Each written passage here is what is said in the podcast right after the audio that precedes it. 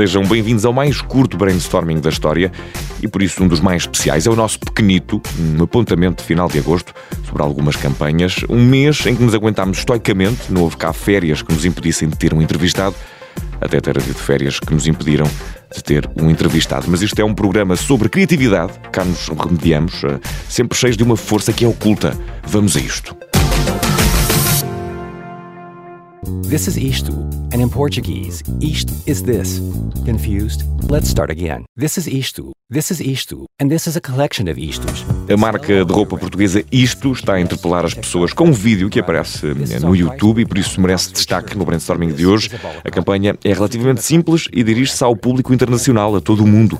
Tenta explicar aos consumidores o que é a Isto, que tipo de roupa produz, onde a produz e como a produz. Mas afinal, o que vem a ser isto? É uma marca nacional de roupa bem explicadinha até ao detalhe, mesmo chegando ao tipo de tecido. Vestimentas que berram, isto está bonito, está. E nos dias de hoje há uma bela aplicação que nos faz uh, o telemóvel apitar por todos os lados. Temos uh, toda a vida condensada no WhatsApp e o que ainda não lá está, ao que parece, lá vai parar.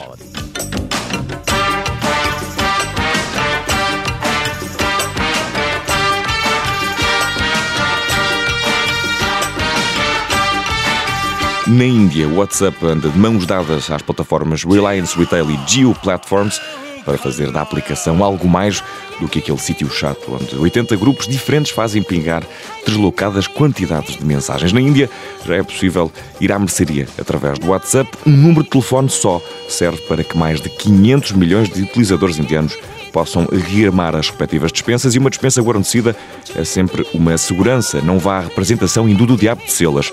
É como diz um sticker que está nos meus favoritos do WhatsApp, situações difíceis não são fáceis e ao que parece o WhatsApp quer meter o bedelho em mais um domínio da nossa vida. A aplicação do Grupo Meta, que detém o Facebook e o Instagram, agora também está com o pé nas compras do mês. No brainstorming de hoje, sem entrevista, no fundo estamos descalços e lançados num ping-pong de campanhas criativas.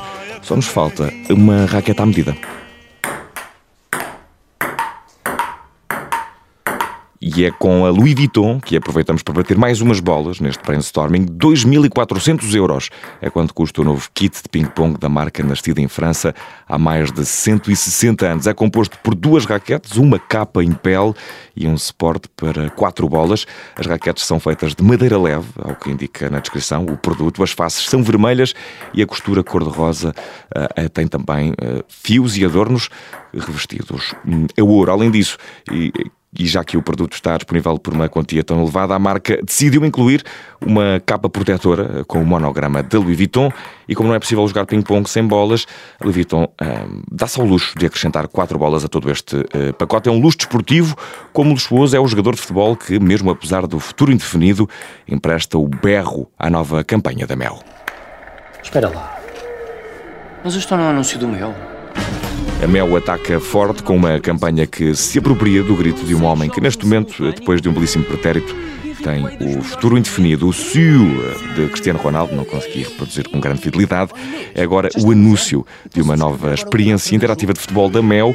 Com o novo pacote da marca, vai ser possível acompanhar seis emissões desportivas em simultâneo no mesmo ecrã de TV com o áudio de emissão selecionado a gosto. Além disso, através eh, também eh, do replay e em simultâneo com a transmissão dos jogos em, direto, os clientes podem aceder a uma linha temporal onde encontram discriminados todos os momentos relevantes eh, do jogo, golos, claro está, lances perigosos e ainda, sei lá, alguém no banco a fazer alguma coisa. Será também possível ver alguns jogos com o som ambiente do estádio e sem comentários. É mesmo para todos os gostos e nada disto é inocente por parte da Mel. Há Mundial aí à porta para novembro e é o vento quente de final de agosto que nos leva ao próximo passo deste brainstorming.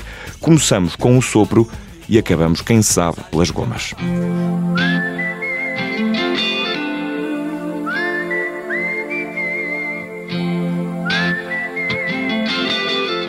E isto às vezes o vento leva-nos onde não esperamos. As turbinas eólicas são uma das formas mais comuns de produzir energia renovável e não é só por ser sustentável que deixa de ter os seus contras. As pás têm de ser trocadas esporadicamente, costumam ser depositadas eh, depois em aterros e são por isso custos marginais, digamos assim, desta fonte de energia sustentável. Ora, para resolver o problema, uma equipa de investigadores da Michigan State University criou pás a partir de um material que junta fibras de vidro e polímeros sintéticos e orgânicos. No final do tempo de vida destas pás das turbinas eólicas podem ser reduzidas a uma resina reutilizável, quase ad eternum, um dado curioso é que, dependendo da forma como os cientistas manipulam os componentes, muitos são os resultados possíveis e a ciência já permite que pás de uma turbina eólica se convertam em gomas de ursinho. Será que vamos poder provar nelas o sabor do vento? Na verdade, é difícil dizer, mas na despedida deste brainstorming provamos o sabor dos livros. Sugestão para Lisboa e Porto. Num programa sobre marcas, terminamos com uma imagem de marca do final de verão em Portugal e se todos nós somos marcados pelo menos por um livro na vida, estão de pé as feiras do livro de Lisboa e Porto para que voltemos, quem sabe, a remarcar um encontro com a leitura. Na capital, as bancas ficam de pé até ao dia 16 de setembro, no Parque Eduardo VII. Ora, na cidade invicta, nos jardins do Palácio do Cristal, livreiros bastam para tudo com a oferta. Os estaminas estão montados com vista privilegiada para o Douro até ao dia 11 também de setembro. O Brainstorming, este livro aberto, está de volta no dia 6 de setembro, para a semana, com a história de um jardim sonoro. Até lá.